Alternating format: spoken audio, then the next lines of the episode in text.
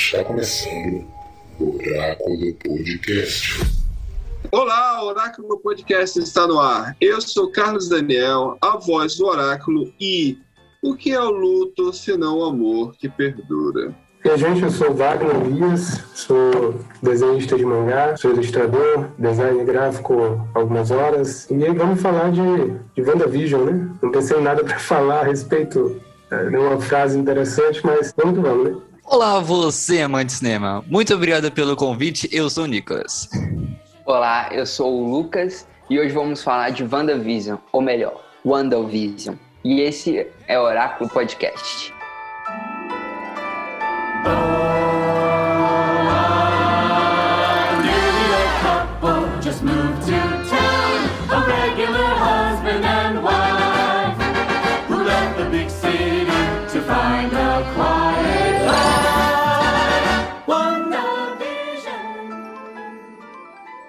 Episódio de hoje, como você viu aí na postagem, né, no tema, vamos falar sobre a Wanda, o WandaVision, como chegou aqui para nossas telas através da Disney Plus. E sinceramente foi uma obra de arte que mudou o cenário né, da Marvel e fez com que muita gente começasse a criar, é, ter uma expectativa muito grande sobre o que poderia ser dessa série, teorias que foram criadas sobre o, o que estava acontecendo com aqueles episódios. E muita gente amou tanto a forma como eles fizeram homenagens às grandes séries de televisões dos anos é, 60, 50, 70, 80. Tudo aquilo foi algo que foi é, cativando um público que nem se importava muito com a própria personagem, ou até mesmo gente que nem era fã da Marvel. Muitas pessoas que não tinham conhecimento das personagens, de como que eles, da onde que vinham, assistiram e passaram a conhecer e a simpatizar da Wanda Maximoff. Aqui nessa série teve a oportunidade de, ver a, o surgimento de uma grande personagem que sarca, né, para muitos, a maior e mais forte personagem do universo da Marvel, vindo aí, é, seguindo aí seus, o, a sua origem nos quadrinhos. Ela é uma personagem extremamente importante no entanto, foi muito pouco trabalhada nos filmes, onde já fizemos episódio aqui fazendo um levantamento de todos os filmes, né? De uma forma bem rápida, inclusive. Mas hoje, o podcast de hoje vai se focar em WandaVision, uma, uma série, né? Uma minissérie da, com nove episódios que teve um formato diferente de outras plataformas que lançam os episódios todos de uma vez. Esses episódios foram lançados semanais e, detalhe, também teve aí uma estrutura totalmente diferente.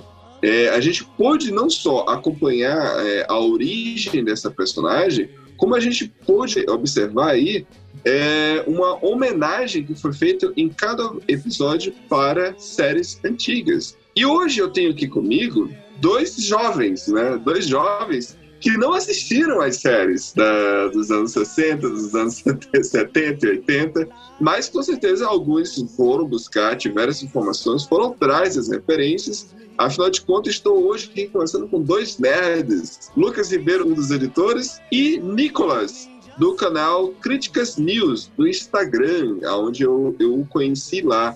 Nicolas News, nos apresente aí você, quem é você aí, o seu canal, quiser falar. E por que você está aqui hoje? Isso, obrigado. É... Então vamos lá, eu tô gerenciando aí diversos vídeos todas as semanas sobre filmes e séries com diversos quadros autorais. E de sem querer eu acabei, né, depois que acabou a série de WandaVision, querendo especular um pouco mais, querendo criar mais teorias com a galera e fiz uma análise completa. E foi aí, né, foi nessa época aí que você acabou me achando, como muita gente acabou me achando por aí. E eu, eu como um amante de Vingadores, um amante de Star Wars, sempre fui, gostei muito da Disney, fui pegando esse aprego por cinema, comecei a fazer meus estudos aqui em casa sobre para conseguir fazer as críticas e eu tô seguindo, tô batalhando aí para conseguir crescer sempre. E a Wanda já desde o começo já sempre foi uma das protagonistas que eu sempre gostei muito dela. O poder dela, gente, é sensacional para mim. Peguei uma força muito grande por ela desde lá de Vingadores 2, era de Ultron, quando ela tem a primeira aparição. Então eu já sou bem, bem fã para falar dela, assim, bem suspeito. Beleza, beleza. Então temos aí um nerd aí com carteirinha. Lucas, você gostou da série, Lucas? Olha, Carlos, então, gostar e achar bom são coisas diferentes. Eu achei a qualidade da série muito boa, mas eu gostei dos dois últimos episódios. Não, dos três últimos episódios. Porque, tipo assim, igual você tava falando no início que que nós somos, que eu e o Nicolas somos jovens e provavelmente a gente não tinha visto as séries dos anos 70, dos anos 60, 70, 90. E realmente, eu não tinha visto nenhuma dessas séries, mas então quando eu fui assistir os primeiros episódios, lógico, eu sabia que era intencional aquilo, eu sabia que era o formato, aquelas piadas que eram para ser sem graça, não são graça, mas piadas datadas, o estilo, o formato e tal, eu achei meio chatinho porque eu não tinha visto. Então, como eu não tinha visto, eu não entendia, eu não entendia as referências, então para mim só era meio chatos que eu só estava esperando realmente começar a ação. Porém, eu mudei minha opinião sobre esses primeiros episódios depois que eu vi o episódio 7. Porque eu não vi as séries dos anos 50, dos anos 60, dos anos 70, dos anos 80. Mas eu vi Modern Family, vi The Office. Então, quando veio Ah, olha o valor da referência aí, né? É, quando veio aqueles episódios e a cada segundo eu ficava, nossa, isso é muito The Office, nossa, isso é muito Modern Family. Eu achei aquilo fantástico, fantástico. Aí eu entendi que se eu tivesse visto as séries dos anos 70, 60, 70, 80, a mesma sensação que eu tive no episódio 7, que era de uma obra de obras que eu já conhecia, eu ia ter nesses primeiros episódios. E por isso que eu mudei muito a minha opinião sobre esses primeiros episódios depois de assistir o episódio que eu já conhecia as referências. E o episódio 8 e o episódio 9 é do caralho. Muito, muito bom. Show de bola. Esse é o valor das referências, né? Que legal, que legal. Wagner, me conta aí, como que você viu ali? Você, como que você achou? Tem impressão no começo ali? Quando você entendeu as referências, qual a tua, qual a tua reação? Primeiramente, eu queria saber, Daniel, o que te faz pensar que eu acompanhei essas séries? então, acertou, tá acertou. É, então, é, realmente, tá acertou, né? Eu, séries, né? A gente acompanhava em família, né? Assistia. É, era outra época, né? Uma época pré-internet, né? Então, tudo que passava na televisão a gente assistia. Né? Foi uma experiência incrível. Eu, é engraçado, quando eu, quando eu assisti a, o WandaVision, os primeiros episódios, eu tinha certeza, eu tinha certeza que a molecada não ia gostar. Tinha certeza. E, cara, também, cara, também. É, né? Isso, e- inclusive, por dois desculpa, motivos. desculpa, Nicolas, desculpa, Nicolas, e desculpa, Lucas, mas eu tava gostando. eu tava gostando pelo fato de que o público nerd jovem não ia sacar e eles não iam gostar, entendeu? Porque, cara, é totalmente diferente. É uma coisa É, assim sim. que mudou totalmente o que a Marvel vinha fazendo. Então eu imaginei que, caramba, quem é jovem e tá vendo isso aqui, tá odiando. É igual, pelo é igual fato eu falei. Pe- Não é pelo fato de não entender, não pegar a referência, é pelo fato de, tipo assim, você viu, você vende o Vingadores Avengers, que é frenético, frenético. Então você vai esperar que, no mínimo, tenha pelo menos 10% da atenção que seja, né, Vingadores Avengers, né? E não tem, né? O que, que a gente tem, Wagner? Tem Feiticeira, né? Jane Eugênio, entre as outras séries da, da, da década de 50, né? No começo, depois 60. E eu vou te confessar que eu gostei dessa sensação de, de saber que a molecada não ia. Não... Porque assim, geralmente, é, os filmes da Marvel, né? A gente, a gente já conhecia Marvel há muito tempo, né? E tem uma galera que assiste é, é, os filmes e, e não sabe, tá assistindo assim, tá conhecendo esses personagens pela primeira vez através dos filmes. Né? E acaba que a versão correta para eles é a dos filmes. Né? Eu já vi, por exemplo, a gente ia em eventos né? e eu ficava desenhando o evento inteiro, né? Trabalhando. Né? E chegava molecada pedindo comício, né? Para quem não sabe o que é comício, é desenho de um personagem é, popular ou não, um personagem que já existe, é, feito por mim, né, pelo artista que não é oficial. Enfim. E aí chegava a molecada e, e pedia, "Olha, vamos lá, é, desenha aí a, o, o- o exemplo mais icônico que eu tenho, vou falar de DC aqui. É, desenha aí a, a Arlequina. Aí eu desenhava a Arlequina do, dos quadrinhos, né? Aí o moleque dizia, ah, ele nem sabe desenhar a Arlequina. Entendeu? Então a versão certa para eles dos filmes, né? Isso acontece com, assim, Marvel no visual é bem fiel, mas no histórico, né, dos personagens é diferente. E acabava que tinha essa, esse lance de a molecada se achar, achar que, que sabe mais, não sei o que e tal. Nada de divergência ou de, sei lá, não fugiu a mente agora a palavra, é revanchismo, né? Aí é revanchismo. Mas eu gostei um pouquinho da sensação. Eu acho que tu sentiu a mesma coisa aí, ó. Sim, tá eu senti isso. Essa Eu galera sentir não tá isso, entendendo nada, essa galera não, não, não vai gostar. É um negócio. Eu senti assim, eu vou explicar. Eu senti que foi feito pra mim, entendeu? Foi feito pra mim, pra ti pra, pra, pra essa galera, entendeu? Só que assim, foi muito arriscado isso da Marvel Studios. Muito arriscado. Porque o público majoritário de, de, dos filmes da Marvel, né? Além, claro, os nerds são um grande público, mas a molecada é muito grande esse público, muito grande mesmo. Então foi, foi um risco muito grande que eles, eles correram, né? Muito grande mesmo. Não, isso é verdade, isso é verdade, Wagner. Porque, por exemplo, a minha filha tem seis anos e ela sabe quem é a Wanda. Ela sabe. ela sabe, ela olha a foto ela diz, ela é a Wanda. Tem outro, outro dia a gente estava no YouTube, eu e minha filha, vendo a música da Amy Winehouse, a Rebel, e tinha e na mesa, na mesa, no clipe da, da, da música da Amy Winehouse, Amy Winehouse tá lá, e aí tem um, um rosto de que é só o músculo, tá na, cabe, na mesa, assim, e aí tem só o músculo na cabeça, e a, e a, a, a Amy Winehouse tá com as pernas cruzadas, e o pé dela tá pega só o cantinho da mesa. E aí a minha filha viu aquele rosto que é, faz parte da, aulas de medicina para quem estuda músculo, Sim, anatomia. muscular e tudo mais. Só que a minha filha viu aquele rosto, ela disse: "Olha o visão". Nossa, legal. Olha o visão. Aí, aí, aí, aí, assim, eu não, eu não ia falar pra ela que não era visão, né? Eu, deixei ela falar que é o visão. Toda vez que ela olha, assiste o clipe, ela olha: olha, papai, o visão tá lá ó, na mesa da Amy. Da Amy.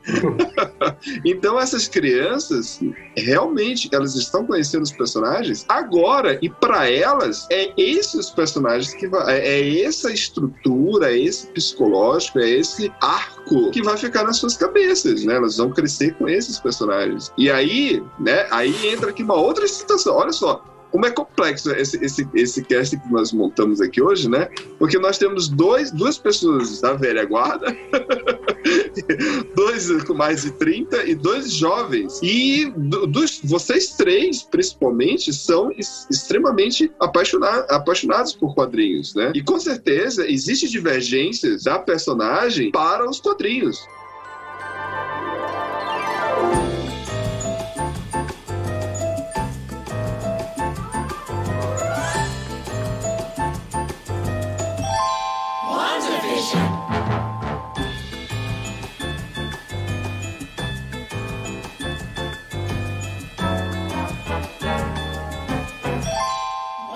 Ainda falando sobre a série, o começo ali, o, o nome faz uma brincadeira, faz um trocadilho bem interessante.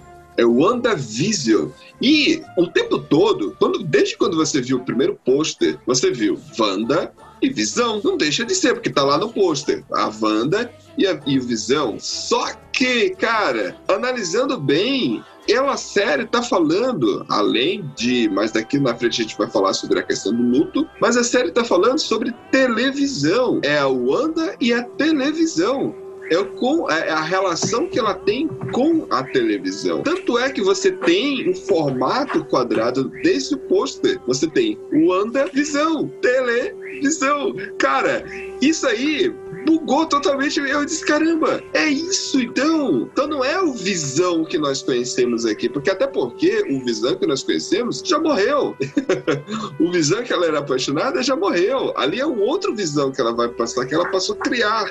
Né? Então, cara, eu achei isso muito sensacional. Aí você pega Wanda Visão, a Wanda na televisão, que literalmente é, você tá vendo um seriado de televisão, e vai passando décadas. E aí entra né, a questão da, da, da gente ficar encucado. Mas por que ela está ali? Quem está ali? Quem que tá vendo isso? E aí os três primeiros episódios, os dois primeiros foram lançados junto. E aí a internet teve aquela dificuldade. Vem cá, vai lançar três, dois e vai ter que um por semana. E aí, meus amigos, girou um boom, um bonde de tipo, uma porrada de canais no YouTube e gente criando teorias e gente especulando o que, que vai acontecer, o que, que não vai acontecer.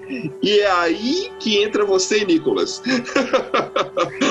A nova Você- geração dá o que você- falar, viu? Você fez parte desse movimento aí, Nicolas. Por quê, Nicolas? Conta pra gente. Você fez Porque, um vídeo pra... primeira, Você, primeiramente, você é fez loucura. um vídeo pra cada episódio? Não, foi quase isso. Eu, por medo, assim, de falar muita besteira e no final criar muita teoria errada, eu falei, vou esperar acabar a série, depois eu faço um, um completinho de tudo, situando, ajudando quem precisa, porque essa é uma série que é importantíssimo você ter uma base, né? É muito bom você ter assistido os outros Vingadores. É muito bom você ter assistido Capitão América 3, o Guerra Civil, como os outros três Vingadores.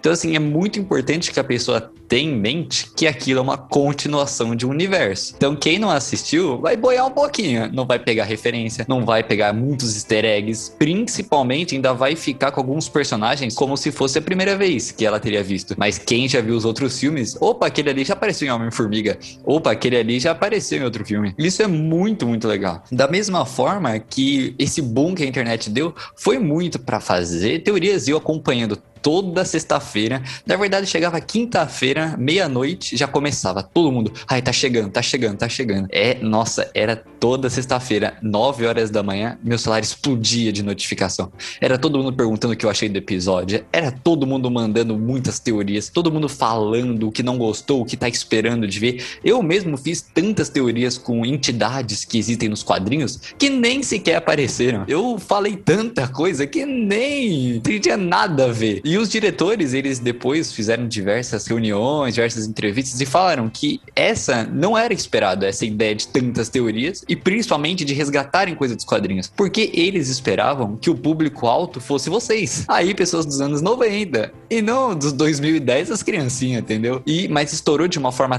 tão grande que hoje é a série mais assistida do mundo. Já foi se passada em mais de 140 milhões de lares essa série e já foi assistida por mais ou menos duas vezes cada conta da Disney Plus. E é a série mais procurada do Google. Ou seja, ela virou um fenômeno, não tem como negar. Sim, e só pela Disney fenômeno. já é dito que ela já lucrou um bilhão e meio de dólares só com marketing.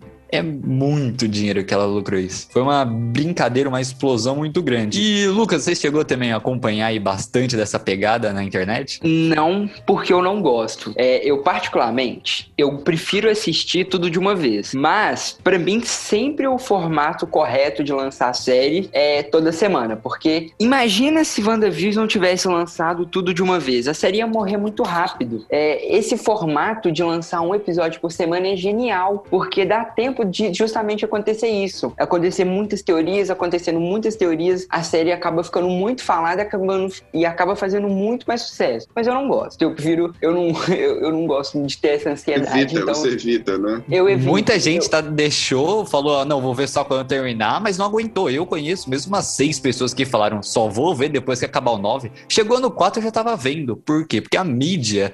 Era Globo falando no Fantástico sobre WandaVision. Gente, a gente chegou até o Esporte Espetacular fazer paródia de WandaVision. Sim. Chegou, é, o mundo parou para assistir isso. Nos maiores locais como Paulista, colocaram lá nos telões, ah, assista a série do momento, tudo mais. E foi uma pegada que veio com tanta força, mas tanta força que ninguém tava conseguindo esperar. Tanto é que se tornou a segunda série mais pirateada do mundo também.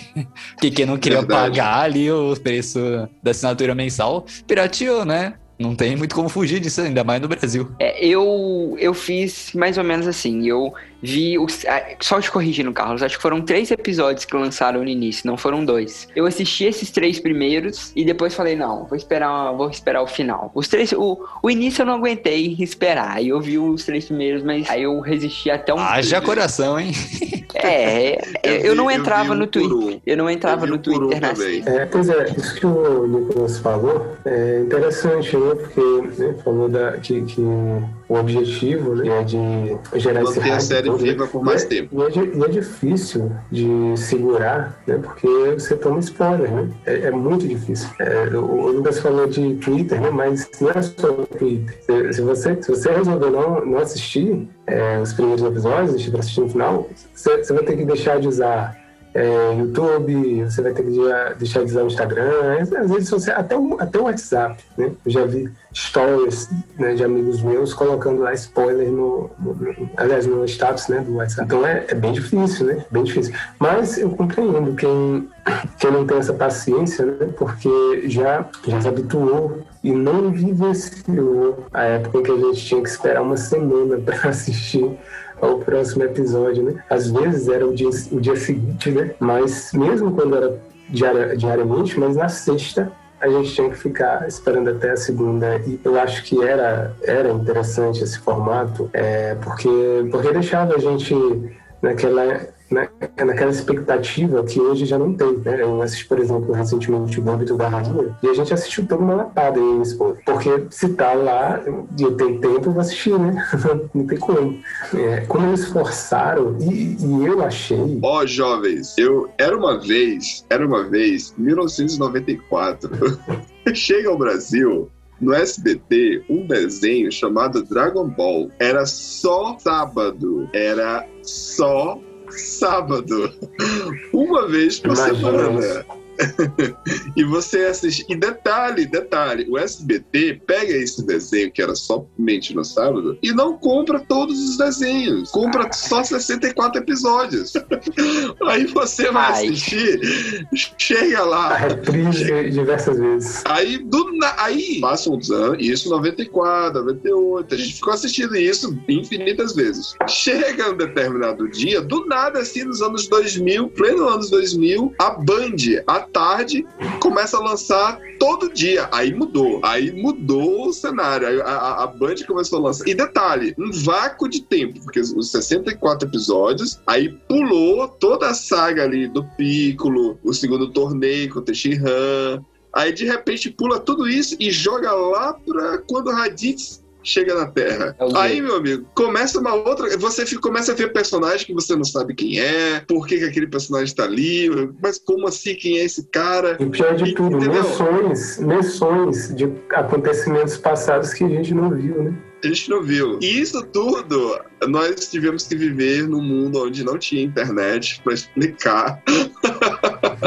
não tinha nada pra explicar. Então, é, é, Nicolas, é realmente é complicado. É, eu te entendo, eu te entendo. Esse- O lance de dos ruim. vídeos pra explicar é necessário.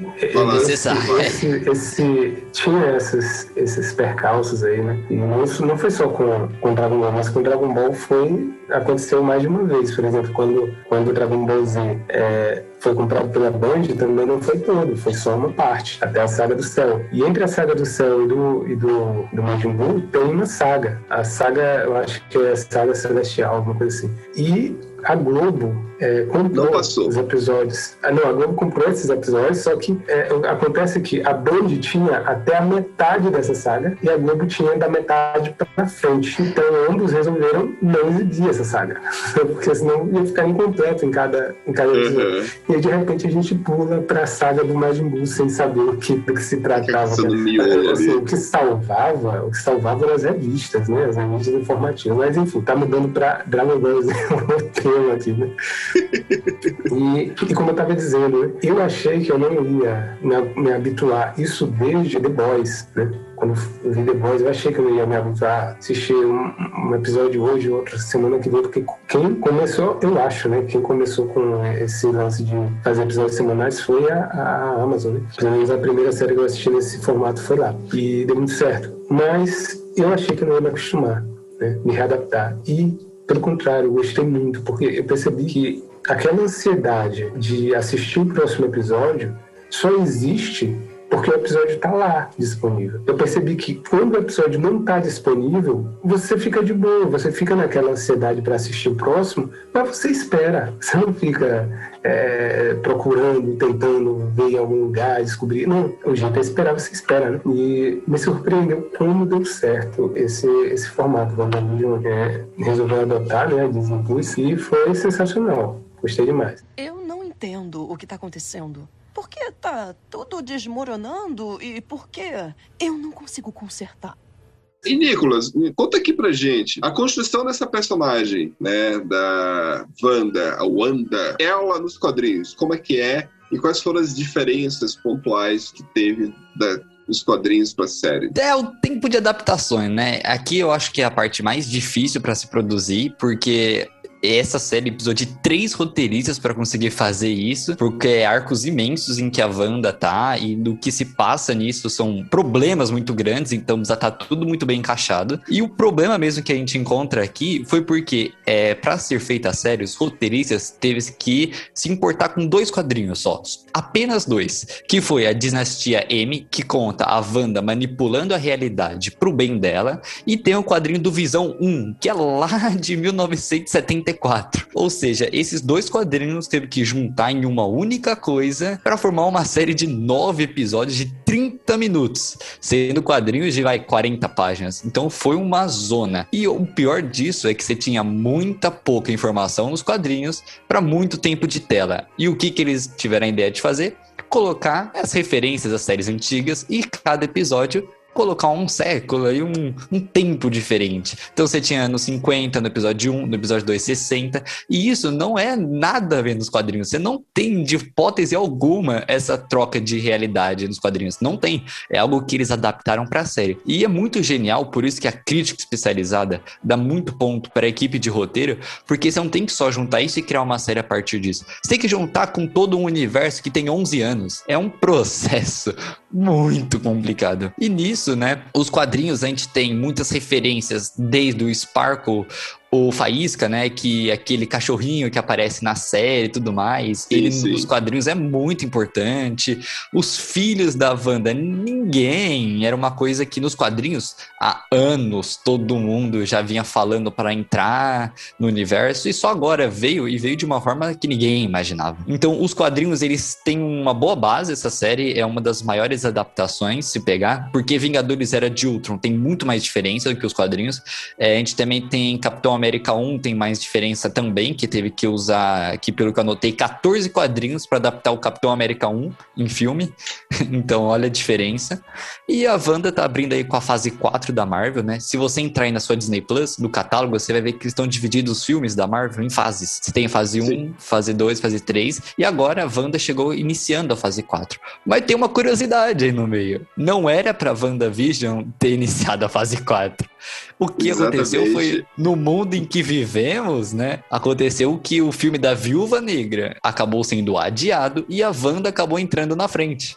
Só que não era muito bem pra isso ter acontecido, não. Era pra o filme da Viúva Negra ter aberto as portas. Mas infelizmente não deu nada certo isso daí não. E tiveram que refazer em quarentena de última hora, regravar tudo de última hora. E claro que saindo um pouco mais da ideia dos quadrinhos, porque né, teve que tirar cena, colocar nova cena.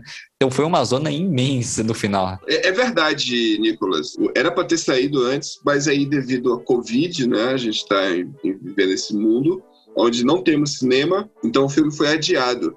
E o que é interessante é que, assim, aí entra no, no plano central da, do que a, a série vem falando, né? É porque a série, ela é uma série muito intimista. Eu achei, eu achei, eu vejo, um, um- tanto é que estamos até agora conversando sobre a Van, sobre WandaVision, e ainda não temos é, a sinopse da série. Porque você não consegue dar uma sinopse sem dar um spoiler, por, por exemplo. É impossível. você vai ter que dar a uma sinopse da série dando spoiler. É muita E coisa em cima da outra, né? É muito difícil de. É, não dá. Você vai, é, você vai ver, você tem que prestar atenção. É uma pessoa que está no universo da televisão fazendo referências a várias décadas. É uma sinopse. Mas por quê? Né? Que, por que isso está acontecendo? Se a gente for entrar nisso, a gente vai. Por isso que o- é, os ouvintes que estão escutando esse podcast já assistiram a série, vocês já assistiram a série, e vocês só estão escutando o podcast porque vocês querem ver mais opiniões sobre a série. E é por isso que estamos aqui conversando, né? Porque se a gente for agora entrar para o universo da personagem, da senhora Wanda, porra, que como essa menina sofreu, né? Porque quando terminou ali os Vingadores, ela perdeu o irmão, ela já tinha perdido os pais, ela perdeu o irmão, ela teve que matar a pessoa que ela amava. O amor da vida É. dela pra salvar o universo, no fim dá tudo errado. E aí depois ela mata ele, ele revive e ela vê ele sendo morto novamente. Caramba! Então, cara, é uma série que, sinceramente, pegou todo mundo de surpresa no final. Que assim, eu não esperava, eu não esperava, sinceramente ser uma série tão intimista como foi. Ela tocar em assuntos delicados de luto, entende? Você vê ali e, cara, não sei se vocês tiver, fizeram a experiência que eu fiz. Quando terminou a série e eu entendi, porque assim, todo esse processo que a gente tá conversando aqui, episódio ser lançado por semana, internet lançar é, teorias em cada episódio, nós passamos por tudo isso, né? Depois que eu só fui aceitando, vem em mim, vem, vem, eu esperar na outra semana, eu não quero saber, não, não, não quero saber. Não, é Magneto, deixa pra lá. É, é, como é o nome do outro personagem lá, o que todo mundo queria que aparecesse? Mephisto. O, o... Mephisto, nossa, eu Mephisto. quase dei um soco na televisão quando ele não apareceu. Deixa pra lá, deixa pra lá. Aí pa- pa- aparece o Pietro. Não, não quero saber, não quero saber, não quero saber, X-Men, não quero, deixa. Aí eu só, eu só quero ver essa série sem, sem poluição de nada fora. Eu só quero ver a série. O que a série vai me passar? E foi essa a expectativa que eu fui fazendo. E eu fui controlando, entendeu? Tipo assim, ah, você está falando disso? Eu, é, sabe, sabe quando o, o Charlie Brown tá conversando com o adulto e o adulto começa a blá blá blá blá blá. quando eu tava no meio das rodas conversando com alguém e alguém começava a falar sobre a Wanda, sobre, ah, sabe o que é? Que ali o Pietro, a, a, a, a Fox, vai liberar o Pietro e agora vai entrar, não sei quem, e aí o Magneto. Tá, aí, aí pra mim era blá blá blá blá blá blá blá. Eu não, não dava atenção. Eu não dava atenção, eu não esticava a conversa, porque eu só queria entender a personagem Wanda. Eu queria ver qual é, qual é a tua Wanda. Porque ela começou de um jeito muito lento. E, cara, eu embarquei. Eu não tenho todas as referências das séries, década, década década, não, não tive. Mas eu só embarquei. Eu disse, cara, eu quero ver qual é a tua. Me fala, qual é a tua, Wanda? E aí a Wanda foi me falando aos poucos. E quando chega no final, a gente vê aquela parada de luto. E aquilo ali, cara, foi sensacional. Aí eu pergunto pra vocês: vocês assistiram depois, novamente, pela segunda vez, a série? Porque eu assisti Assim que eu concluí tudo e eu entendi qual era a proposta, eu voltei. E, meus queridos, tá tudo lá desde o começo. Vocês fizeram essa, essa experiência, tiveram essa experiência de voltar e assistir novamente? Vocês assistiram mais uma vez a série depois que terminou? Ou vocês só assistiram uma vez? Eu só assisti uma vez porque não deu tempo. Terminei, terminei de assistir dois dias antes da gravação. Mas realmente. Mas, mas eu tive uma experiência parecida porque eu já tinha tomado todos os spoilers. Todos. Não me safrei de nenhum antes de assistir. Então, muita coisa. Geração internet, né, cara? Não tem jeito. É, não tem jeito. É, foi uma, acho que não foi uma boa decisão ter esperado pra assistir no nono episódio, depois que acabasse tudo, mas enfim. Então eu já, como eu já sabia muita coisa que aconteceu, eu já fui tentando, já fui pegando, tipo assim, o, o cara, o cara, o, o que era chefe da SWORD lá, desde o, de- como eu já sabia que ele ia ser preso no final, ia dar a merda toda, desde o início eu já fui pegando, ó, esse cara, a partir daqui ele já começou a fazer, a partir daqui já deu pra perceber que ele era um vilão, tal, é, e essas coisas, assim, talvez eu veja de novo e eu vendo de novo, depois de eu ter assistido mesmo, talvez eu pegue muito mais coisa. Diga lá, Nicolas. Eu só não vi de novo por conta da temporada de premiação, né? Que tá vindo agora com Oscar, Grammy, veio Critics' Choice Awards, Globo de Ouro, aí só por isso eu tive que dar umas prioridades. Mas o que eu vi a mesma cena tantas repetidas vezes no YouTube, por exemplo, e analisar e criar teoria em cima daquelas cenas, nossa, só do episódio de final deve ter cena que eu vi umas 14 vezes a mesma, mesma briga ali entre os protagonistas. É muito. Você fica com aquilo na cabeça e dá vontade de reassistir, reassistir, reassistir. Porque Cara, você quer ficar percebendo coisas que você não percebeu quando tava assistindo a primeira vez. Isso é genial, Nicolas. Eu não sei se vocês já assistiram o Sexto Sentido, os ouvintes com certeza conhecem o filme O Sexto Sentido. E vocês, ah, acredito que sim, acho que você já deve ter visto, que você, quando começou a surgir o boom do, do plot twist, né, né, Lucas? Você vê lá o plot twist, aí você vê lá, lá no final, muda toda a trajetória, só que o plot twist, para ele ser bem feito, ele tem que estar no filme os elementos que montam o plot no final, entendeu? Você tem que estar. Então, quando você retorna, você retorna ao filme, você dá o play novamente e você começa a acompanhar e você diz: caramba, tava na minha cara e eu não tava vendo. Eu É que um tive, passe, um passe de mágica, entendeu? Diga, Lucas. eu tive uma experiência parecida com isso, com um anime que chama Shingeki no Kyojin. Muita gente, muitos ouvintes devem saber qual que é. Mas tem uma cena na segunda temporada que revelam quem são uns titãs. E tipo assim, quando eu vi de novo, você vê que tá desde o início esses personagens estavam mostrando que eles são os infiltrados desde o início, desde o início tava dava pra ver que eles eram traidores. E só quando você descobre, você fala, nossa, meu Deus! Eu acho muito legal essas séries que tá tudo na cara, tá tudo, você sabe tudo desde o início, mas só vão te contar depois. Eu acho isso muito legal. Cara, isso é primordial, Lucas. E o WandaVision tem isso, gente. Vocês ouvintes que já fizeram isso, vocês podem comprovar. Por exemplo, a própria personagem da Agatha, Agnes, cara, tava lá na nossa cara o tempo todo. Essa eu já tinha matado. Essa aí, desde o episódio 2, eu já. Minha teoria tava Todo, certa, pelo menos uma. Tava tudo ali, cara. Você vê ali a Agnes desde o começo, cara. Você viu o incômodo e, cara, eu fiquei incomodadíssimo com ela. Quando eu olhava ela assim, eu dizia, Wanda, é sério que você, você criou esse universo aí e você criou essa, essa vizinha puxa-saco? Pelo amor de Deus, é muito ego. Mas eu estava incomodadíssimo com a personagem da Agnes. E aí que todo mundo Agnes. imaginava que tinha alguém a mais, um Mephisto, um pesadelo, um caos, que são três Exato. entidades, né? Entidades, que é Isso. coisas maiores do que um poder humano, que todo mundo imaginava. Não, a Vânia não pode estar fazendo isso, ela é muito burra. E no final a gente descobre toda a verdade, não é nada do que a gente queria que acontecesse. Você não é minha vizinha. E definitivamente não é minha amiga. Você é uma estranha e uma intrusa. E agora você tá invadindo esse lugar. E eu quero que você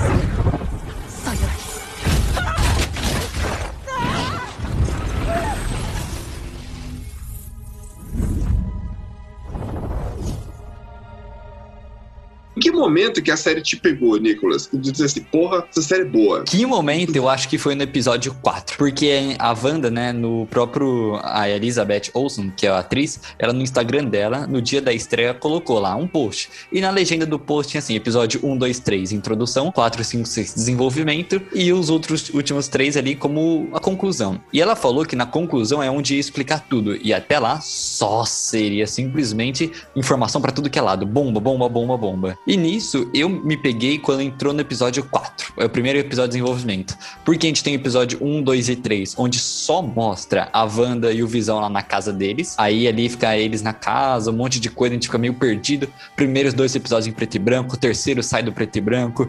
A gente fica meio, nossa, tô entendendo nada. Aí só no quarto episódio ele meio que tira a Wanda e o Visão de foco e foca só ali na equipe da SWORD, que é a nova SHIELD, né? Que é a nova equipe da polícia que tá cuidando de heróis. E aí, quando eu assisti o episódio em que foca mais ali na Mônica Rambeau junto com a SWORD, eu falei, minha nossa senhora. Eu falei, opa, agora essa série me prendeu de uma forma. Foi no quarto episódio quando aí eu comecei a falar, é, essa daí é das minhas, é.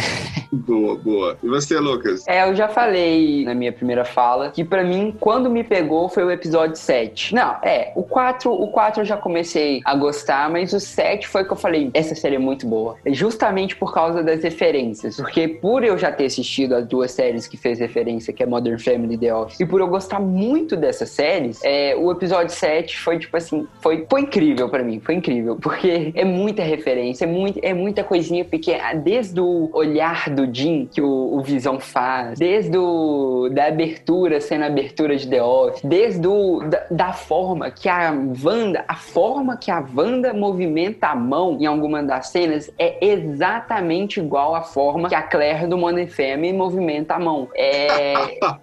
não tô brincando, não tô brincando. Não, mas, mas o que é pior que isso, é, é legal isso, é muito bom saber disso. Porque É. isso, é- é- é- eles, eles estudaram, se você pegar lá os primeiros episódios, eles faze- fizeram isso também com as personagens da feiticeira e tal. E, assim, a linguagem de um de uma é, sitcom, né? Sitcom, né? Que você tem aquele cenário ali. Isso, com o público casa, dando risada de tudo que é coisa. Sitcom. né? Isso, e, e- e as mãos, é, é- é muito bom você pontuar isso, Lucas, porque as mãos dos personagens são todas iguais lá da década de 60 e 50. Os braços erguidos, é, tipo, movimentando muito o ombro, entendeu? Sempre ficando de lado, sempre ficando assim de frente, nunca de lado, de perfil. Cara, tudo isso é estudo de câmera aqui, ó, década de 60 e 50. Então é sensacional analisar isso. Sim, e no episódio 7, não, a Wanda tentando se livrar dos, se livrar entre aspas dos filhos para ela ter um dia, um dia de paz é igual Modern Family, é muito uma coisa que a Claire do Modern Family faria. Então, eu vendo aquilo, eu analisando as referências, nossa, eu foi o único episódio que eu assisti duas vezes. Esse episódio eu fiz questão de ver de ver de novo. Porque nossa, Que eu gostei legal, cara. muito. Eu gostei legal. muito desse episódio. E você, Wagner? Desde o primeiro episódio. Me pegou no primeiro episódio já. Porque, primeiro, eu já sabia o que esperar da série, né? Eu tinha lido a respeito, eu sabia que ia, ser, ia brincar com essas décadas de- das séries e tal. Isso é uma homenagem. Mas eu não sabia que ia ser uma homenagem tão bacana. Porque na minha cabeça, eles iam fazer assim. Um ou dois episódios fazendo referência às séries e o resto ia ser ação, ação, ação no modelo Marvel Studios. Né? E quando eu vi que o episódio inteiro foi uma década só, eu, caramba, primeiro que foi muito bem feito. né? Muito bem feito mesmo. E especificamente, é, o, o momento que me pegou esse primeiro episódio foi no final, nos minutos finais, quando aqueles dois, o chefe, né? Chefe do, do, do Visão, né, tá lá na casa deles e tal. E assim, o clima tá todo. Tá todo tranquilão, né? Comédia, a família feliz, família perfeita e tal. E de repente, aquela cena em que o chefe dele começa a passar mal e aquele sorriso bizarro da, da esposa dele e umas coisas que não faziam nenhum sentido, de- tirou, né? tirou o, o- espectador daquele, daquela imersão e fez a gente pensar, caramba, não é uma série de, de comédia. Né? Eu, eu achei interessante que eles fizeram isso logo no primeiro episódio, para que você possa ter certeza de que não vai ser uma série de comédia. Tem alguma coisa ali e alguma coisa muito bizarra. Desde ali eu eu já via que era alguma coisa muito bizarra que estava acontecendo e daí em diante só foi ficando cada vez mais mais esquisito, né? E eu achei mais interessante ainda que agora, por exemplo, se você parar para pensar, os filmes da Marvel, geralmente ele tem, eles têm uma preocupação muito grande, né? O, o Kevin Feige tem uma pre- preocupação muito grande em fazer um filme que qualquer pessoa que assista vai entender. E aí ele quebrou isso com é, Vingadores, é, Guerra Infinita, não, é Guerra Infinita e, e- e o último, é Guerra- Ultimato. Ele quebrou isso, né? Porque nesses dois filmes você tem que assistir os outros para entender, né, de fato. Quem assistiu só esses dois filmes não, não gostou. né? E WandaVision já vem, já vem seguindo essa linha. Quem não assistiu, como o Nicolas falou, quem não assistiu os outros filmes, não vai entender absolutamente nada do que está acontecendo ali. Tem muita, muita referência. De, de onde saiu o Visão? Por que que por que, que ela está dizendo que ele morreu? Por que que... Enfim, cada, cada revelação que ia acontecendo, você tinha que ter um conhecimento prévio para entender. Então, a Marvel já assumiu agora. Né? Os filmes são feitos para quem é fã. Não é feito para público que, que não, não conhece, né? Só fazendo um adendo aqui, a fala do, do Daniel no começo, que ele falou da- do trocadilho com o nome, né? De WandaVision. E é interessante que é, a, a série inteira a gente consegue é, ver tudo aquilo pela visão da Wanda, né? Então você vê como essa, esse nome foi muito bem escolhido. né? Ele tem três, pelo menos três semânticas diferentes aí, né? É verdade. WandaVision, a Wanda em visão, né? É, WandaVision, que faz referência à TV, e o significado é, é, literal de WandaVision é visão de Wanda, né? Então a gente está vendo a visão dela. Show, de show. tudo, né? Legal. Então, é, Que legal. você ver, entender, compreender como ela pensa, o que ela sente, como todos aqueles acontecimentos repercutiram na vida dela, porque afinal de contas, quando ela voltou do blip, é, na cabeça dela é como se o Visão tinha acabado de morrer. Né? Para todo mundo passou cinco anos, para ela passou um dia. Né? Então, na cabeça dela, o Visão acabou de morrer. É, assim, você observar a visão dela é, diante de tudo isso, você já tinha visto a visão geral do que aconteceu, agora você está vendo como a Wanda vê. né? Eu achei sensacional. Assim, é- é- eu, eu ressaltei isso porque você vê a, a primazia com a qual esse filme, essa, essa série foi feita. Não foi uma série para vender, Jogada. claro. Tem esse objetivo, mas ele é, foi pensado cada detalhe de forma genial. É interessante isso, Wagner, que vocês estão mencionando, porque a série de TV ela consegue ter muito mais tempo para poder trabalhar exatamente o arco do personagem, coisa que no filme seria incapaz, né? A gente não iria conseguir entender tantas coisas sobre a origem, sobre e a série se tornou uma origem praticamente, né? Que antes nunca se tinha mencionado o nome Feiticeira Escarlate, a gente viu no final. Agora você é a Feiticeira Escarlate. Ali ela se tornou a Feiticeira Escarlate. Antes ela era só era Wanda o tempo todo. E agora, além dela, que é óbvio a personagem principal, teve outros personagens que também tiveram arco que surgiu nessa série. Qual vocês querem Olha citar uma aí? cena, né? Qual vocês Cara, querem pra mim, citar aí? a cena mais engraçada de WandaVision inteira pra mim é quando o Pietro aparece e a, e a Darcy fala: Ah, ela, ela, ela errou o elenco. Cara, eu Escalou o elenco. Ela escalou o elenco errado. É, recast. É, eu achei isso. Ela, falou, fez ela escalou o Pietro errado. Eu, eu ri tanto. Achei, achei muito E ela boa. que veio já do filme do Thor, veio assim sem querer nessa obra, ninguém tava imaginando que ela roubaria Ninguém tanto a cena. ela, veio com né? um senso de humor bem, nossa, muito bom. Muito E boa. do nada pegou hashtag 1 no Twitter no episódio 5. Do nada, é assim. Show, show, show. Inclusive, E ela tá muita mais confirmada em mais um odiava filme, né? ela. Graças a Deus. Tá, em qual? Muita gente que odiava ela no, no, No Thor 2, nos né? Thor passou a agora. É, agora ela tá no Thor 4, é, rescalada. Lá com a Jenny, que tá fazendo a outra É, futura Jenny Thor, Foster. né? No Ah. próximo, que lança no final do ano. A Jane Foster. Isso, isso, essa mesmo. Que era outra legal. também, que já foi muito bem julgada, criticada aí, mas aí decidiram voltar ela, né? Vamos ver o que espera. E outro personagem que surgiu nessa série, além da Mônica Rambeau, né? Você teve lá o cara que era. Olha só, ele era o alívio cômico de um filme que era alívio cômico, que era só piada, e você tinha um personagem que era o alívio cômico de lá. Ou seja, era, terceiro, era terceiro, terceirizado personagem de um outro filme que também ter- que ninguém lembrava mais dele, né? Aquele policial. Eu que eu gostava dele. Eu gostei dele no, no Homem-Formiga. Aí ele fazendo aquele truque de mágica na casa, junto. Nossa, não, aquilo foi. Já, eu, eu olhei pra ele e falei, lembrei que ele vai fazer uma mágica. Ele tem a referência da mágica dele quando ele salta a gema lá no penúltimo, acho, episódio. Ele já tem a própria referencinha dele lá. Muita gente achou aquela cena forçada, só que era uma coisa que ele já fazia, mano. Pra fã, isso? é uma coisa pra fã, aquilo que o Wagner disse. Isso é uma série pra fã. Você é fã, vai julgar, fazer o quê? Você vai ter as suas impressões diferenciadas. Mas mesmo sendo fã, se tornou um fenômeno. Isso que é o mais surpreendente. Porque, até porque quem não era fã começou a ver o hype todo e foi buscar as informações, às vezes nem precisou assistir os filmes, mas só de ver essas análises que pipocaram na internet, é, acabaram achando interessante por, por conta disso, né? Mas é, esse lance de não gostar porque não é fã, eu lembrei agora, fazendo aqui um parênteses, de uma vez que a gente se encontrou no shopping, eu e o Daniel, e é, ele me falou do, de um filme que ele odiou. E eu amei esse filme, que é Mercenários. Você lembra disso aí, ó? E aí, justamente conta aí, ele. É um filme que tem um roteiro horrível, um roteiro horrível, diferente da, de WandaVision, claro. Nossa. Mas que pega o lembrar fã, de- pro fã, lembrar de né, Mercenários, fã. E, aí eu perguntei, eu perguntei pro Daniel, é, eu sei que tu não gosta.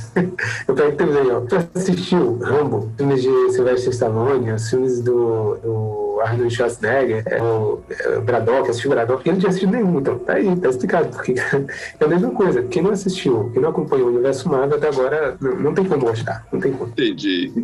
Entendi. É uma- Cara, só assim pro mercenário servir com, com um argumento pra alguma coisa. Bom, porque nem tudo pode ser tristeza, não é? Eu sempre estive sozinho, então não sinto essa falta. Foi tudo que eu conheci. Eu nunca vivenciei a perda porque eu nunca tive uma pessoa amada para perder. Mas o que é o luto, se não o amor que perdura? É, e então, aí a gente chega lá, além da. a- a- só que assim, vocês não acharam que a Mônica rombou lá no finalzinho ali, ela foi meio que apagada, né? Parece que deram uma importância pra ela, aí de repente Ah, não, não, não vai dar em nada, não. Eu não entendi o poder que ela ganhou. de- Ah, da- isso daí aí já entra os quadrinhos aí na brincadeira. Ela, se tudo der certo, que é, pelo menos é o mais bem assim. No finalzinho da primeira cena pós-crédito, né? Tem duas do último episódio. A gente percebe que ela já tá reescalada aí pro mais uma, uma comissão aí de heróis.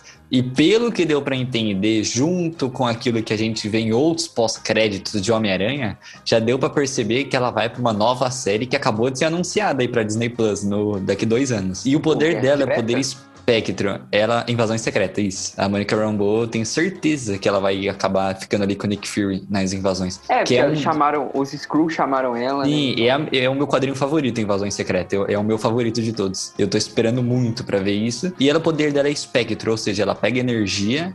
Ela vê energia e essa energia ela canaliza pra ela e pode servir de escudo, porque essa energia ela canaliza a força, né? Porque imagina, uma, um revólver apontado pra você, quando mete uma bala, vem a quilômetros por hora. Ela pega aquela força e pra ela vira nada, porque ela canaliza a energia e ela até pode aprimorar os poderes e usar contra os outros, né? Pode soltar rajadas de energia, tirar energia de lugares, colocar em novos lugares. É bem forte, pra falar a verdade, isso. Agora, o motivo pelo qual ela, ela sumiu, eu também acho, eh, assim, a série meio que preparou a gente para ver alguma coisa muito grande dela, né? No final foi um pouco decepcionante isso. Ela usou o poder ali bem rapidinho. e eu achei que ia ter um embate entre ela e a Wanda e tal. Mas eu acho que o objetivo deles era justamente esse, deixar a gente com sede para ver na- nas próximas aparições dela, a gente já chegar lá assim, nessa expectativa de ver quem ela é, quem ela se tornou, né? enfim. Ah, só, só fazendo aqui uma parêntese de novo aqui, o, o Nicolas falou que Invasão Secreta é, é o melhor que ele já, já leu, né? E pra mim foi extremamente decepcionante no final. Muito bom, mas o final foi decepcionante demais. É, sim, é quadrinho, viu? Quadrinho, um personagem que morre hoje, daqui a um mês ele tá vivo de novo. É um negócio muito Pois é, mas a, a ideia, a ideia era que- quebrar isso, né? E, e aí no final um... Por Eu isso, por isso que os quadrinhos da DC são muito melhores. No Crise das Infinitas Terras, o Nossa Flash senhora, ficou 20 que, anos que foi morto. a Crise das Infinitas O Terras? O Minha Flash, nossa. o Flash ficou 20 anos morto. Trouxeram ele de volta depois? Trouxeram, mas ficou 20 anos morto. A Supergirl também ficou um tempão. E a Marvel passou um mêsinho já tá de volta em nova edição. É, exatamente. Outra personagem que aí surge a revelação da série é a grande Agnes, Agatha. Agnes, a- Agatha Agnes, né? A bruxa, que ela também veio dos quadrinhos, né? É interessante, antes do Nicolas dar aí o TCC dele, é interessante que é interessante que a, a atriz, quando ela foi escalada, é, eu estava escutando outros podcasts e eles estavam falando que ela não conhecia nada da- de filmes de herói nem nada, ela não tinha conhecimento nenhum, a atriz. Aí os, os, os, os caras ó, chegaram para ela para convencer ela a aceitar o papel e disseram: olha. Você vai ser essa personagem, você vai fazer isso, isso e isso, e tá aqui. E aí ela teve que chegar em casa e os filhos dela foi que foi ensinar para ela quem era a bruxa dos quadrinhos. Entendeu? Aí os filhos dela contou tudo pra ela, o arco da personagem, dos quadrinhos e como que ela deveria se comportar. Aí eu te pergunto, Nicolas, como é que ela é nos quadrinhos? A Agatha Harkness, ela, pra falar a verdade, ela tem esse negócio aí de morrer e desaparecer. Ela morre em uma edição e aparece de volta em outra. E essa segunda que ela aparece é a Dinastia M, chegando aí com tudo pra ser babá dos filhos da Wanda. O que na série já foi adaptada pra vizinha cuidadora, vizinha intrometida. E nos quadrinhos, ela, em todo momento, ela sempre foi ali o- a babá. Só que nos quadrinhos, praticamente desde o começo, a Wanda já sabe que ela tem poderes. Na série já é totalmente diferente. Na série a gente já tem aquele plot twist, que é aquela reviravolta no roteiro no final. E mais a Agatha aquela também musi- é doida. E a musiquinha ali que fica, né? Agatha na Allan, cabeça. nossa, aquela musiquinha. E quem compôs a música, muito legal, que foi os mesmos. É, São Casal, né? Que compõem todas as músicas da Pixar, da Disney. Compuseram todas de Frozen, é, Livre Estou, tudo aquela. Eles compuseram. Nossa, os caras são loucos. Eles fazem tudo Musiquinha isso. E aí chamaram eles pra fazer uma da Marvel. Então por isso que bombou, né? Porque os caras são um trabalho duro ali. Isso, sensacional. E aí você vê, né, que a a personagem, ela tava ali o tempo todo, o arco dela, a explicação dela, o, o propósito, a, a- tudo tava tudo ali muito explicado, né? E, e aí muitas coisas que aconteciam que a Wanda não tinha controle, né? Porque você tinha ali dois elementos. Você tinha a joia da mente, não é? E a A do. Visão é joia da mente que ele tem. Isso, que era, porque era essa a, a que tava, tipo, manipulando ela também. né? Ela também estava sendo manipulada pela joia da mente e também pela. Ou seja, você tinha dois elementos ali que estavam manipulando a própria Wanda, né? Então ela não estava. Ela não estava totalmente no controle de tudo, apesar de que ela tinha a intenção de fazer aquela realidade para ela. E aí, meu amigo, meu querido ouvinte, é aí que entra a parte filosófica da série. É aí que entra a parte brilhante do roteiro, né? A parte onde o roteiro começa a brilhar, traçando aí, é, é, pegando aí filósofos, pegando aí é, até mesmo psicanalistas, né? Psicanalistas, pegar, olha, a gente vai pegar esse aqui, ó, olha esse roteiro aqui, ó. Você tá acostumado com tudo de herói? Ó, agora eu vou mostrar para você aqui um roteiro adulto, onde eu vou. E aí, o que eu mais amei, as cinco fases do luto, e tá tudo encaixado no roteiro. Eu vou abordar isso. E aí entra a questão também da parte filosófica do visão com o visão. que aí ele entra naquele ba o barco de Teseu, cara. Cara, eu queria muito, vocês que fazem, eu eu não sei se ah, eu ainda não encontrei ninguém que tenha figurinha do WhatsApp com o nome do Visão embaixo e embaixo. Elabore. eu queria muito ver uma figurinha dessa. Mas diga lá, Lucas, o que, que você achou dessa, desse embate aí entre visão com visão? Eu achei muito bom, muito bom, muito, muito filosófico, muito filosófico, mas eu quero falar sobre um paralelo que eu fiz com o Visão de- da série com duas HQs bem recentes até, eu acho que são dos anos 2010, do Visão. Mostra muito esse lado do Visão nos primeiros episódios e tal, que é a visão pouco é, as HQs se chamam visão pouco pior que um homem, eu acho que é isso. E a segunda é visão eu também serei salvo pelo amor, que são HQs fantásticas que mostram essa questão do visão dele ser um robô, que ele não ele não é vivo, ao mesmo tempo que ele não é vivo, ele é uma ele é uma das uma das, uma das personagens mais fortes do fortes em questão de sentimentos, de sensações do universo Marvel, que ele não se- ao mesmo tempo que ele não sente, ele tá sentindo, ao mesmo tempo que é igual ele fala mais lá no final, eu não senti, eu não senti a perda porque eu ainda não tive ninguém, eu não consegui, alguma coisa assim que ele fala na conversa com a Wanda dentro lá dos quartos dos Vingadores no flashback da Wanda que a Agnes vai com ela durante durante Sim, algumas sim. cenas e Ele tal. fala, não, ele fala, eu nunca senti a perda. Então, como eu não sei o que é a perda, eu não tenho como ter esse sentimento. Mas É. aí ele fala, aí vem a frase que eu falei no, no início da abertura, né? E o que seria, o que é a dor do luto, se não o amor que permanece? Então, realmente, ele é um personagem que ele, ele, ele, ele fica com esse complexo de quem sou eu? Porque antes ele era uma máquina, apenas um sistema operacional, onde ele tinha lá dados e ele tinha que elaborar somente dados. Era o único, o único propósito dele, né? Entra Como a é história lá Lembra- do Matrix, do Matrix, né? Tipo, qual o propósito? Para que, que ele foi criado, né? E, e o propósito dele era esse, trabalhar com dados. Aí depois ele se torna o corpo. Aí ele já começa a ter uma diferença, ou seja, ele se torna um robô. Agora ele já tem um corpo, e aí ele começa a questionar a sua própria existência, porque ele começa a ter sentimentos. E quando chega esse novo personagem, aí é interessante, quando o, o barco de Teseu é aquele, é aquele- eu acho que com certeza ouvintes, você já deve ter visto vários vídeos no YouTube explicando isso. então eu vou pincelar aqui, que é basicamente ali é um dos filósofos lá no passado, onde ele pegou e jogou a ideia de que se um barco, o barco do Teseu, ele vai de um ponto A ao ponto B só que nessa viagem ele vai mudando suas, suas peças, vai mudando vários compartimentos, vai mudando toda a estrutura do barco. Quando ele chega no outro lado, ele ainda é o barco de Teseu e paralelamente é o que acontece com Visão, é aquela, aquela complexidade de quem sou eu. Porque o que que ele olha a mudança que passou com esse ator, né? O próprio ator, né? Ele foi comprado lá em 2008, né? Assinaram o contrato dele para ser apenas a voz de um sistema operacional. Depois, ele foi contratado para ser o corpo de um personagem que seria fortíssimo. Depois, ele ser o par romântico. Então, olha só a mudança. Então, quem é o Visão? Então, cara, é, é, é brilhante, é brilhante esse, esse arco do Visão, né? Muito bom. Visão, um personagem é, é, é muito bom. Os autores devem gostar muito de trabalhar com Visão. É, eu, eu comparo muito Visão com o Surfista Prateado, que ele é um personagem muito filosófico.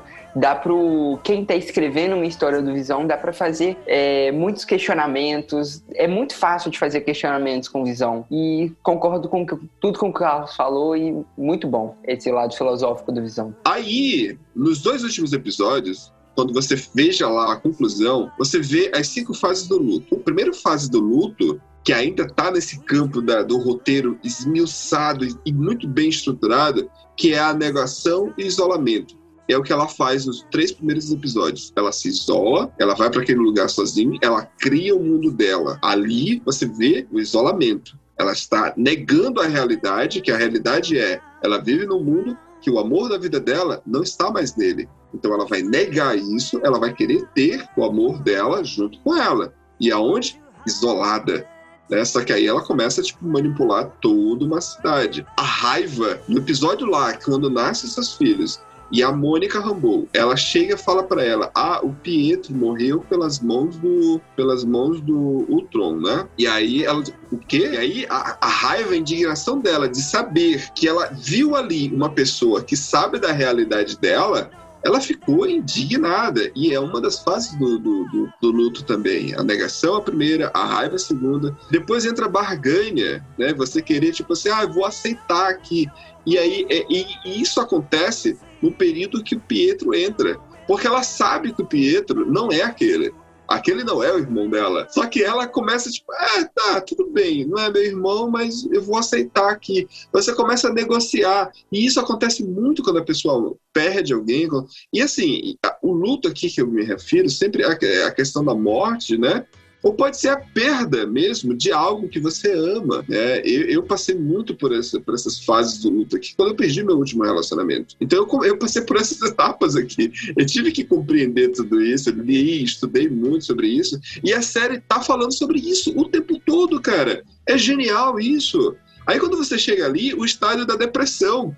Porque ela descobriu que ela não tem mais controle da situação, visão, ela já não consegue controlar mais ele, ela tipo começa tipo meio que querer se afastar dos filhos, né? Porque ela quer se livrar, ela começa estar totalmente deprimida, aceitando aquilo dali para poder chegar no final. E a conclusão da série que é maravilhosa, e ela aceita. Ela simplesmente aceita e aí ela fecha aquele ciclo e eu espero muito Marvel, pelo amor de Deus, imploro, óbvio, eu sou uma voz isolada aqui, que não tenha Visão e Wanda novamente, pelo amor de Deus, porque aqui, se isso acontecer, é um desrespeito com esse roteiro que é um primor, é uma obra-prima esse roteiro. Porque conseguiu encaixar as fases do luto de uma forma magistral. Sabia que tem um capítulo inteiro dedicado a você no Darkhold?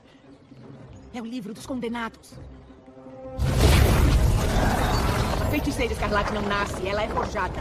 Ela não tem coven, não precisa de encantamento. Eu não sou uma bruxa. Eu não lanço feitiços. Ninguém me ensinou magia. O poder dela é superior ao do Mago Supremo. O seu destino é destruir o mundo. Eu não sou o que você diz que eu sou. Tem certeza? Agora eu pergunto pra vocês, o final, Nicolas. O que, que você achou, Nicolas, no final? Esse fim, eu acho que eu morri assistindo durante o episódio de 50 minutos último. Eu morri umas três vezes assistindo, reencarnei mais umas seis, e eu ainda em todas não acreditava que estava vendo aquilo. Eu em nenhum momento acreditei na Wanda fazendo aquelas batalhas épicas. Nenhum momento eu tinha em mente que a Wanda tinha tanto poder assim. A gente já tinha visto ela mega poderosa lá em Vingadores Ultimato.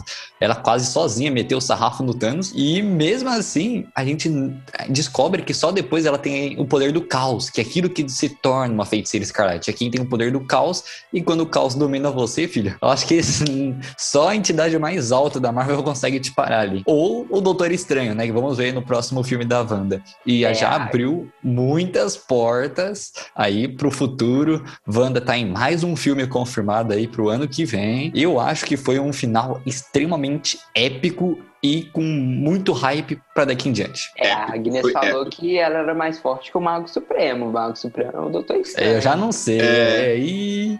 É, Vamos ver. não sei, tu- a, a- dizem que o Mago Supremo é o Doutor Estranho mesmo, mas. É, vamos só que agora tem depois. porém, né? Eu acho que é isso porque o Doutor Estranho não, não tem mais o olho de quê? Agamotto, que é a joia do tempo. Porque o Doutor Estranho sem a joia do tempo, olha, ele é bom, mas não é tudo aquilo que a gente viu em Ah. Vingadores, não. Sem a- Ah. o olho de Agamotto, que é a joia ali do tempo verde, ele não é assim tão forte, não. Caraca, Nicolas, é, É, verdade. uma coisa que pode ser que a maioria não pegou essa daí, mas é, É um ponto que eu já, verdade. já fui atrás, O- porque o- ele precisa do olho de Agamotto. É verdade, porque aquela realidade, caramba, Nico, parabéns. Porra! Uma salva de palmas aqui. Uma salva de palmas.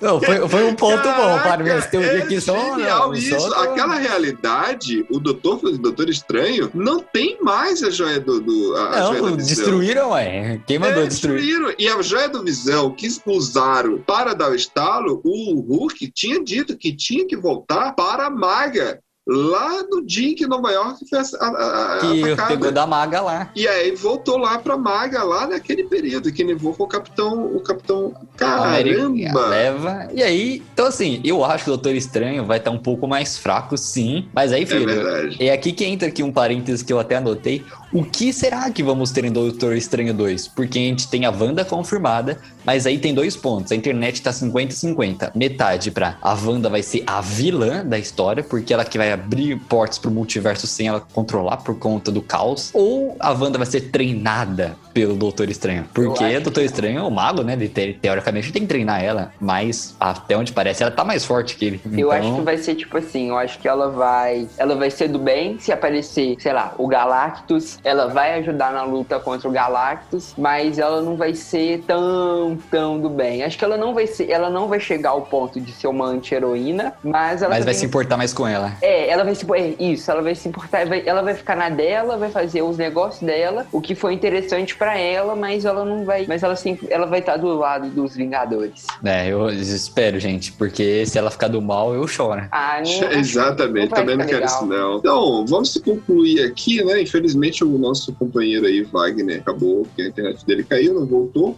Mas é, a gente vai ter aqui as nossas conclusões finais. E aí eu pergunto para os meus convidados aqui, o Lucas e o Nicolas, quantas torres do oráculo vocês dão para WandaVision, para essa série de TV aí, que realmente aí mudou o cenário do universo da Marvel e realmente é uma porta de entrada maravilhosa para quarta fase da Marvel, né? Da Marvel Universo, né? Que não é mais Cinematic, né? Não. Agora aglomerou tudo, né? Aglomerou séries. Só que o que é interessante é isso, né? Que os filmes não vai ficar dependendo das séries e as séries não vai depender do filme. Não vai diretamente, porém elas estão ligadas. Então isso é genial. É, um- é uma obra genial. Tipo assim, quem vai assistir os próximos filmes não vai precisar ter visto a série da Wanda. Só que a Wanda no próximo filme vai chegar lá, meu amigo, hypada pra caramba. Tipo assim, ela vai chegar lá potente, né? Mas se a gente entender por que, que ela vai chegar potente, assistir essa série, a gente vai ter aí ah, todo o arco do surgimento da Feiticeira Escarlate.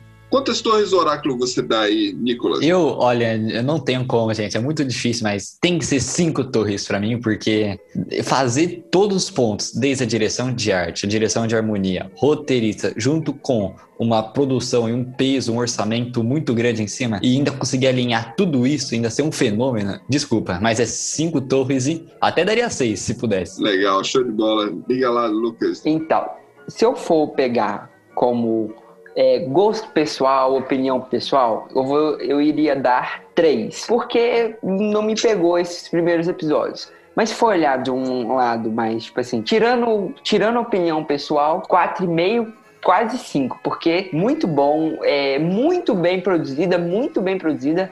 é, não perdeu em nada para filme. Daria tranquilamente para ser um filme, claro reduzindo, reduzindo o tempo porque é uma série, mas não perdeu em nada em questões de efeitos especiais, em questão de, é, de atores, em questão de história, não perdeu em nada para os filmes da Marvel. É muito bem feita, muito bem feita, muito detalhe. A Marvel ganhou muito no detalhe, muito detalhe nessa série. Então, mas na opinião pessoal, eu não gostei tanto, tanto, tanto, mas eu compreendo completamente que tem muita qualidade, consegui enxergar as qualidades, mas Entendo. sei lá. Show de bola.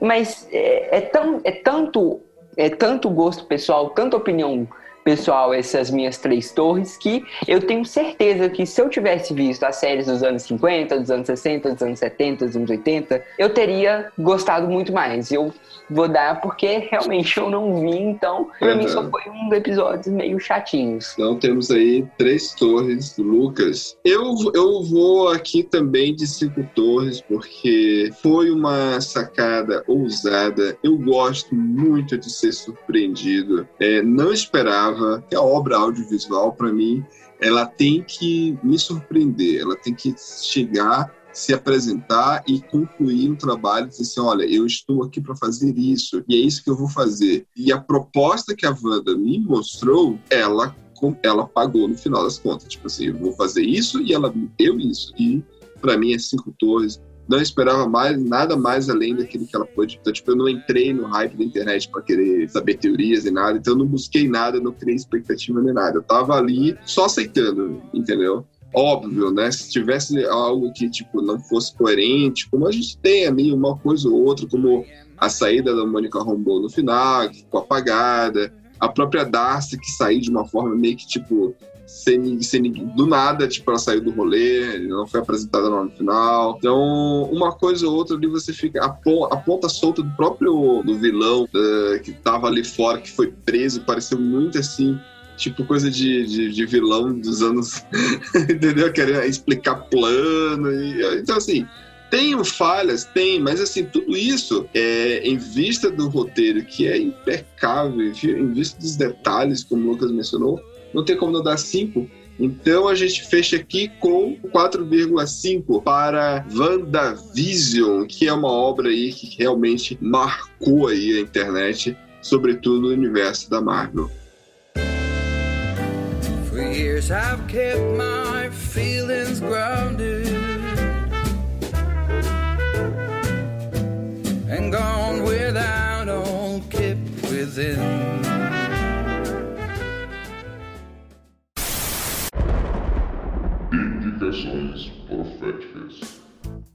Então, esse é o quadro onde nós vamos dar aqui indicações proféticas de vocês, ouvintes que estão nos acompanhando. Eu já deixo aqui de antemão a dica que é seguir nossas redes sociais no Oráculo Podcast no Facebook, Oráculo Underline Podcast no Instagram. E se você também quer né, criticar ou mandar alguma informação que demos aqui errada e você sabe a informação correta, você pode nos escrever para cinemaoráculo.gmail.com. E a dica que eu dou da semana, visto que estávamos falando de uma obra que vem dos quadrinhos, eu vou citar uns quadrinhos aqui de, de 2010, né, que inclusive já teve até filme, que é Red, Aposentados e Perigosos. E os, teve dois filmes, na verdade. O filme foi ok, não, não, não chega de estragar a experiência do filme.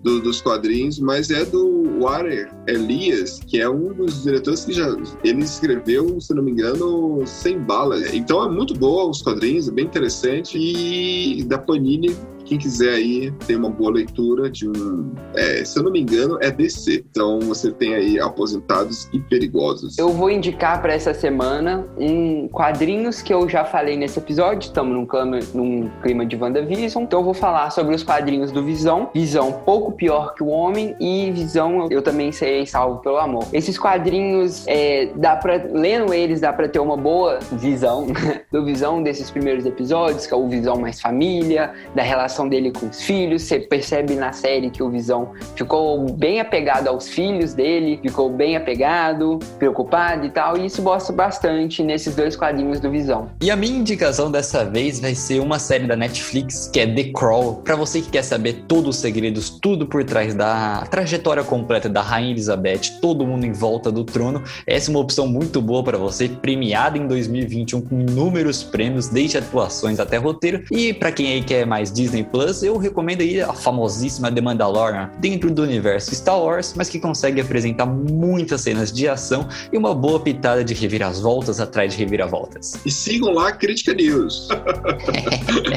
Muito obrigado. Pra quem curte quadrinhos nacionais, minha dica é Tobias Detetive. Quadrinho bem, bem maranhense, mas que pode ser lido por, por qualquer pessoa de qualquer parte do país, né? Vai identificar um monte de coisa bacana da cultura brasileira. Tobias Underline Detetive no Instagram. Publicado direto no Instagram por um parceiro meu, o Rafa Santos, e vocês vão curtir. E finalizamos aí a edição do Oráculo Podcast. Até a próxima, meus queridos.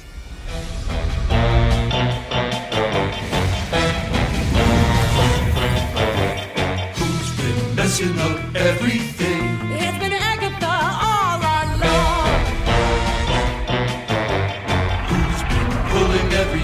Evil string? It's been Agatha all along. She's insidious, so perfidious that you haven't even noticed. And the pity is, the pity is, pity, pity, pity, pity. It's too late to fix anything now that everything has gone wrong. Thanks to Agatha,